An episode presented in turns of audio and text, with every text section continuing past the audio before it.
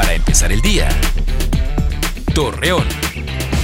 Muy buenos días, viernes 9 de julio le presentamos la información para empezar el día.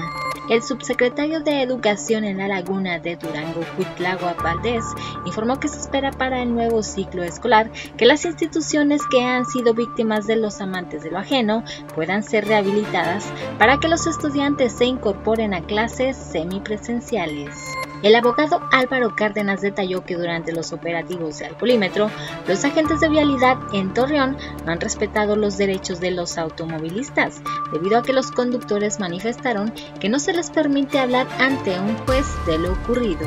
Con el fin de mejorar el planeta, la Dirección de Medio Ambiente de Torreón realizó la entrega de árboles a ciudadanos de diferentes sectores habitacionales, buscando con ello mantener una mejor calidad del aire y reducir los problemas que ha generado la contaminación.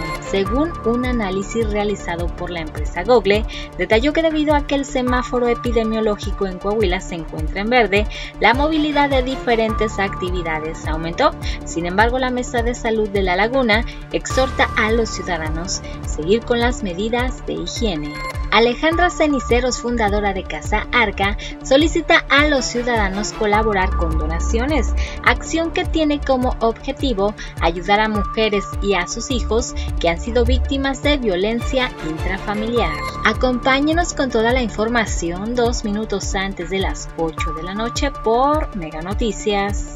Para empezar el día. Torreón.